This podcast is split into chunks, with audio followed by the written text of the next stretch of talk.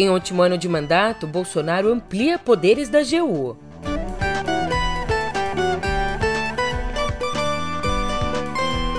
E o Centrão torce o nariz para a escolha do general Braga Neto para vice de Bolsonaro.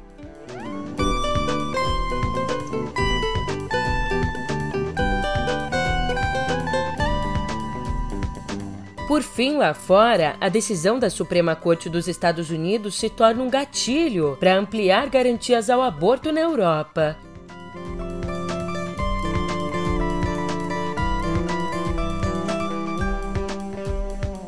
Um ótimo de uma ótima tarde, uma ótima noite para você. Eu sou a Julia Keck e vem cá, como é que você tá, hein? Terça-feira, dia 28, mais um mês chegando ao fim e você sabe o que isso significa? As eleições estão cada vez mais próximas. Então até peço uma licença aqui pro Faustão, pro Fausto Silva, para dizer que diante disso Bolsonaro tem se virado nos 30 para tentar virar o jogo. E agora eu te explico a nova estratégia do presidente no pé do ouvido.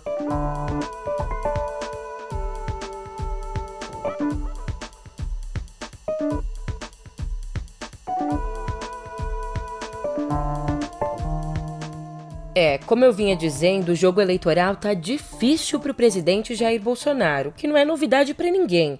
Eu sei disso, você sabe, o presidente também sabe. Por isso, ele tenta agora, aos 45 do segundo tempo, encontrar algumas formas aí de alavancar a popularidade. Mas a pressão é sentida por todos os lados. De um lado, Bolsonaro se vê espremido pela desvantagem nas pesquisas. Do outro, ele percebe que não tem tanto espaço para manobras eleitoreiras, já que existe uma lei que proíbe a criação de programas de auxílio financeiro em ano eleitoral. Então, aí que tá. Ameaçado que só, ontem o presidente reagiu. E reagiu com um decreto que amplia os poderes da Advocacia Geral da União para, segundo os especialistas, se blindar, se proteger contra ações no Tribunal Superior Eleitoral. Se blindar? Como assim? É, exatamente se blindar. O texto do decreto estabelece que a AGU, ocupada por Bruno Bianco, passa agora a dar previamente um parecer sobre a constitucionalidade de medidas de âmbito eleitoral nesse ano, em vez de só opinar quando provocada por uma ação na justiça. Então, na prática, Bolsonaro escalou Bianco para dar a última palavra quando criar qualquer benefício social. Para contextualizar, a ideia aqui é gerar uma segurança jurídica para o presidente ampliar ou ainda conceder novos benefícios sociais, por mais que, como eu disse, a lei proíba a criação de programas desse tipo em ano eleitoral. Para você ter uma ideia, tendo essa espécie de consultoria jurídica personalizada, o governo estuda decretar estado de calamidade para poder conceder aos caminhoneiros um auxílio mensal no valor de mil reais, o que seria proibido pela lei eleitoral em condições normais, se não fosse aí o estado de calamidade. Ou seja, para resumo da ópera, o aval prévio da AGU serviria para dar mais respaldo jurídico às medidas quando essas fossem contestadas pelo TSE. E ainda de olho nas eleições, o Centrão não gostou nem um pouco de saber que nos próximos dias Bolsonaro deve confirmar o ex-ministro da Defesa, o Walter Braga Neto, como vice na chapa dele. Pretendo anunciar nos próximos dias o general Braga Neto como vice. O Braga Neto é uma pessoa que tem uma vida de 45 anos de serviço na caserna, foi interventor por um ano aproximadamente no Rio de Janeiro, veio para o nosso governo pegou a difícil missão da, da Casa Civil também durante a pandemia, e foi, foi para o Ministério da Defesa, tá? se desincompatibilizou para poder ficar livre aí para disputar um cargo eletivo. Então é uma pessoa que, que eu admiro muito, o Braga Neto, tá? e é uma pessoa que vai, caso a gente consiga uma reeleição, caso a população assim entenda, né? é uma pessoa que vai ajudar em muito o Brasil aqui é, nos próximos anos. Eu que agradeço o Braga Neto por ter aceitado essa missão. Ali, no lugar de Braga Neto, Centrão, que é a base do governo no Congresso, preferia mesmo a deputada e ex-ministra da Agricultura Tereza Cristina, temendo que a indicação de um general acabe reforçando a imagem radical do presidente, dificultando a ampliação do eleitorado fora da bolha da extrema-direita. Mas adivinha só, entre os puxa-saco, entre os bolsonaristas, a escolha foi bem recebida. A deputada Carla Zambelli definiu Braga Neto como grande homem, de confiança, habilidoso e leal, enquanto a colega dela, Bia Kisses, publicou no Twitter uma foto do ex-governador Geraldo Alckmin usando um boné do MST e outra foto de Braga Neto fardado com a seguinte legenda: Vice do Lula versus vice do Bolsonaro. Nunca foi tão fácil escolher. É, pois então eu acho que pela primeira vez, petistas e bolsonaristas concordam com biaquices. Dança, gatinho, dança! Agora, mudando de assunto, mas ainda no Planalto, a gente vai até o Ministério da Educação, porque por lá a gente fica sabendo que o ex-ministro Milton Ribeiro tentou empregar o pastor Arilton Moura. É ele mesmo que foi acusado, junto ao também pastor Gilmar Santos, de intermediar em troca de propina a liberação de verbas do Fundo Nacional de Desenvolvimento da Educação. Bom, ali em depoimento, servidores do ministério relataram que Arilton Moura recusou o cargo por considerar baixo salário de 6 mil reais. Então, como a gente tinha ali no ministério um patriota, um brasileiro que não desiste nunca, o Milton Ribeiro teria ainda tentado nomear o Arilton para uma posição com uma remuneração maior, mas esbarrou na resistência da Casa Civil. E, para puxar na sua memória, tanto Ribeiro quanto Moura e Gilmar Santos foram presos na quarta passada, mas logo no dia seguinte acabaram soltos por ordem de um desembargador federal. E ainda, segundo funcionários do MEC, o então pastor Milton Ribeiro dava um tratamento privilegiado aos dois pastores e, inclusive, chegou a receber Arilton Moura mais de uma vez na casa dele. Ai, olha só que coisa!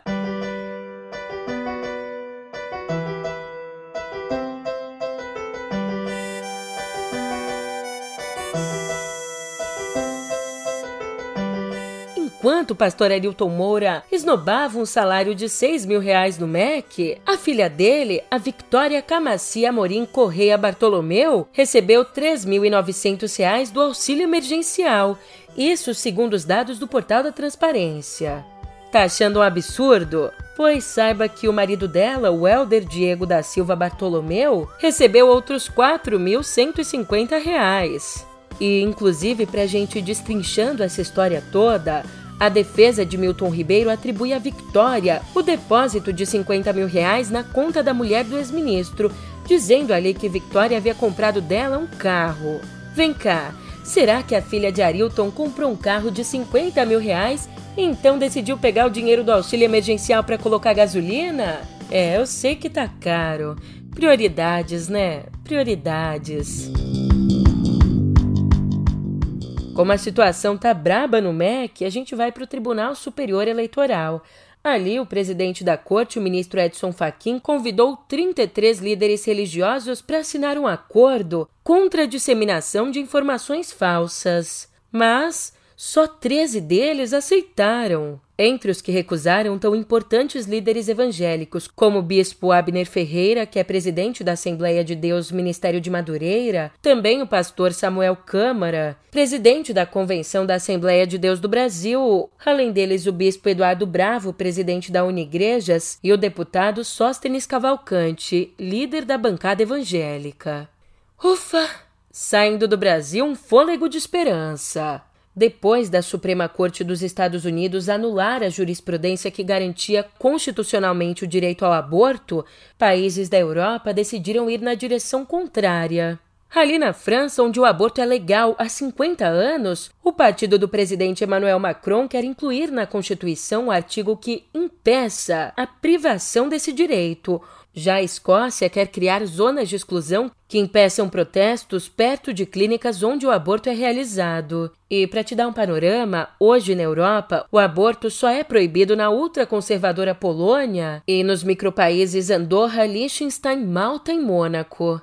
E ainda sobre esse assunto, olha só essa. Durante um show em Londres, o vocalista e guitarrista da banda Green Day, o Billy Joe Armstrong, disse que pretende abrir mão da cidadania americana e se mudar para o Reino Unido em protesto contra a decisão da Suprema Corte.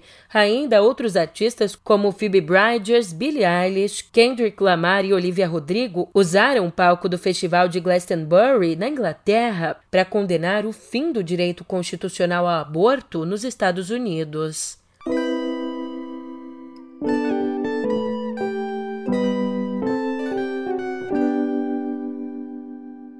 Aqui na nossa editoria de Viver, a gente continua falando sobre o aborto porque no nosso país a discussão desse tema está cada vez mais sombria.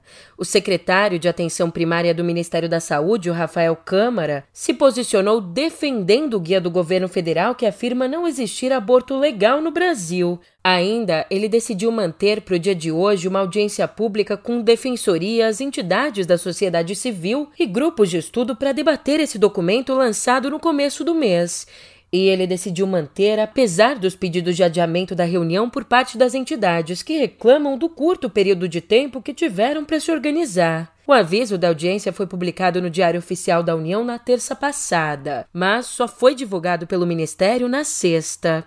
E, como você pode imaginar, os grupos convidados contestam o conteúdo do guia e pedem a revogação.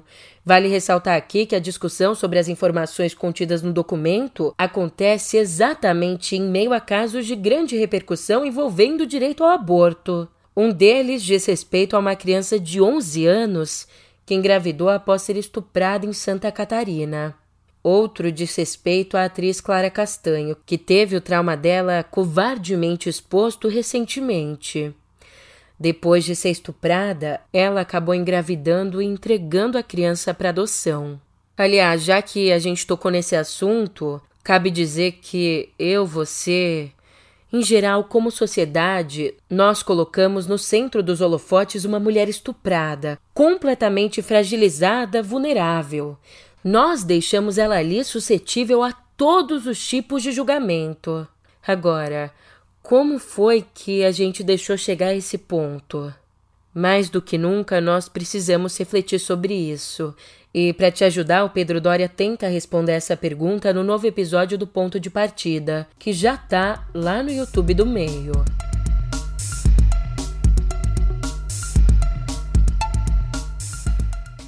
Voltando ao noticiário, faltando um pouquinho mais de um mês para o começo do censo 2022, o IBGE divulgou ontem uma decisão do Tribunal Regional Federal da Primeira Região que desobriga a inclusão ali no questionário de perguntas sobre orientação sexual e identidade de gênero. Antes, o IBGE já havia entrado com recurso para reverter uma decisão de primeira instância de um juiz da Justiça Federal do Acre que acabou acatando um pedido do Ministério Público Federal para que as perguntas fossem sim incluídas e que fossem incluídas exatamente por serem importantes para a formulação de políticas públicas voltadas para a população LGBTQIA.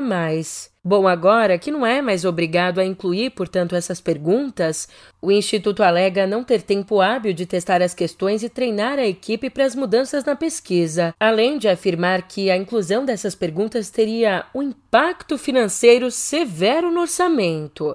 E vale pontuar que o censo acontece uma vez a cada 10 anos e deveria ter sido realizado em 2020, mas foi adiado para o dia 1 de agosto deste ano por conta da pandemia.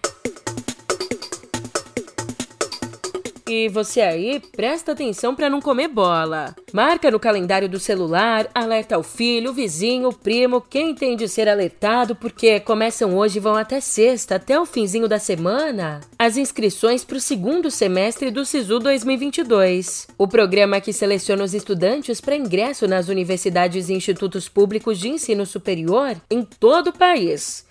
O processo de inscrição é gratuito e pode ser realizado pelo site oficial www.acessounico.mec.gov.br. E para concorrer a uma vaga, o estudante deve ter feito a prova do Enem no ano passado e ter tirado uma nota maior do que zero na redação do exame. O resultado da seleção deve ser divulgado no dia 6 de julho. Boa sorte para você ou para quem você está torcendo aí!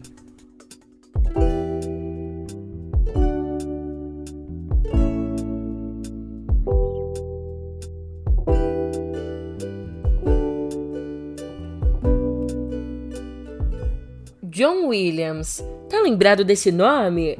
Não? Então peraí, dessa música você se lembra, né?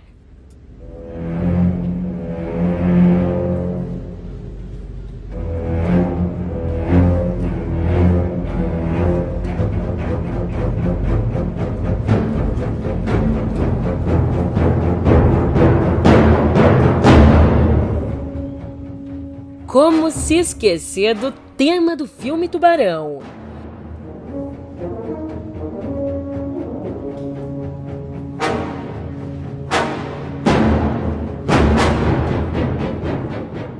Edu De Guerra nas Estrelas.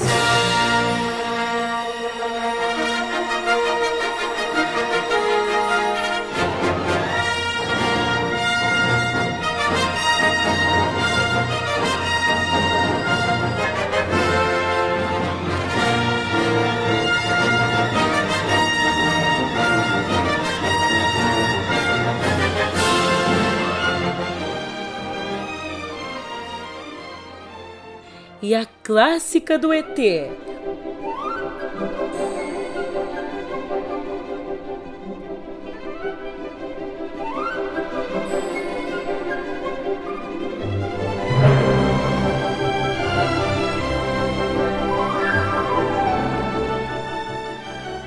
Olha, eu podia te dar exemplos até amanhã, mas você sabe, eu preciso ir para notícia. Fato é que todas essas composições saíram da mente, da mente da batuta de John Williams. Dá para acreditar? Mas acontece que agora, aos 90 anos, o maestro dá a entender que a trilha de Indiana Jones 5, que está em produção, deve ser a última trilha sonora da carreira dele. É, em média ele gasta aí seis meses com um trabalho desse tipo, mas tem considerado que, abre aspas, nesse momento da vida, é um compromisso longo. Ao menos o que nos consola aí é que Williams não pretende se afastar da música. Inclusive, ele acaba de lançar um disco com o violoncelista Ma e tá compondo concertos para piano.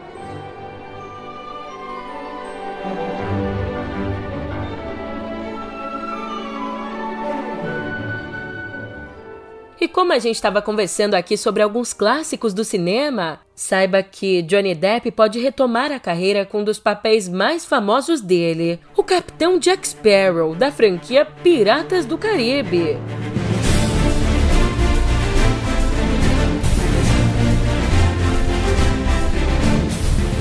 E eu falo em retomar a carreira exatamente porque o ator havia se afastado em meio a um momento conturbado da vida pessoal, enfrentando um processo mútuo na justiça por difamação com a ex-mulher Amber Heard. Pois bem, agora, passado o polêmico julgamento, passado toda essa turbulência, a Disney teria oferecido ao ator um contrato de estratosféricos 301 milhões de dólares. É, meu amigo, mais ou menos um bilhão e meio de reais para que ele estrele um novo longa-metragem em uma série no Disney Plus. Lembrando que Jack Sparrow foi um dos papéis importantes que Johnny Depp acabou perdendo após ser acusado por Amber Heard de violência doméstica.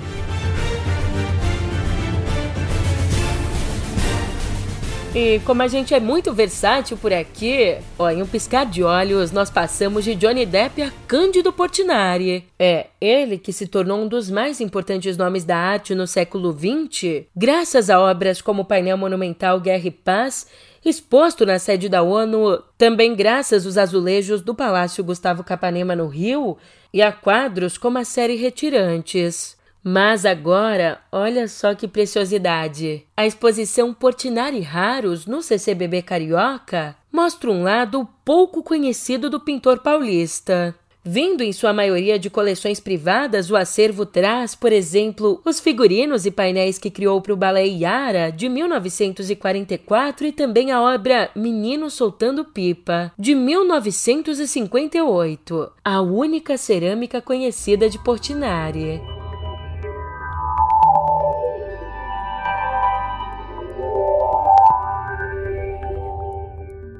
Imagina só, lá do espaço dá para observar várias coisas. E assim as empresas privadas de turismo espacial acabaram botando os olhos no Brasil. É, esse foi um péssimo trocadilho. Mas o nosso país está mesmo no foco dessas gigantes. Empresa de lançamentos espaciais do bilionário britânico Richard Branson, a Virgin Orbit, anunciou a abertura de uma subsidiária no Brasil, subsidiária que inclusive obteve a licença da Agência Espacial Brasileira para operar na base de Alcântara, lá no Maranhão. Sob o nome de Virgin Orbit Brasil Limitada, a empresa emitiu um comunicado dizendo que tem como objetivo trazer uma, aspas, nova e independente capacidade para o país e trazer também valor econômico para a região, fecha aspas. Aliás, o primeiro lançamento ao espaço a partir do nosso país pode acontecer já no ano que vem. E o anúncio de abertura da subsidiária acontece mais ou menos um mês depois do bilionário Elon Musk, que é o dono da SpaceX, estar aqui no Brasil para um encontro com o governo federal para tratar de conectividade na Amazônia. E assim, por hora, a gente não vai para o espaço, mas você vem comigo agora no túnel do tempo por uma viagem ao passado.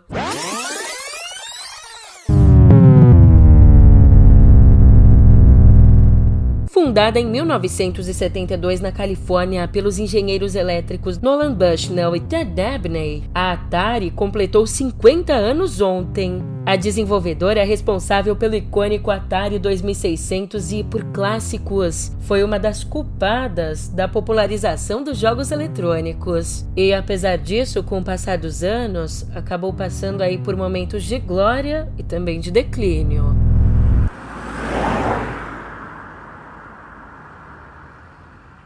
E pegando uma carona de volta ao presente, eu te conto que a Uber e a 99 foram notificadas pela Secretaria Nacional do Consumidor por conta da frequência de cancelamentos de viagens por motoristas das plataformas. E o objetivo dessas notificações é obter detalhes sobre as políticas dos aplicativos e os canais de reclamações. Pois, antes que acabe a gasolina, e como eu já disse antes, está bem cara, eu vou indo nessa. O episódio de hoje fica por aqui, mas a gente se vê amanhã.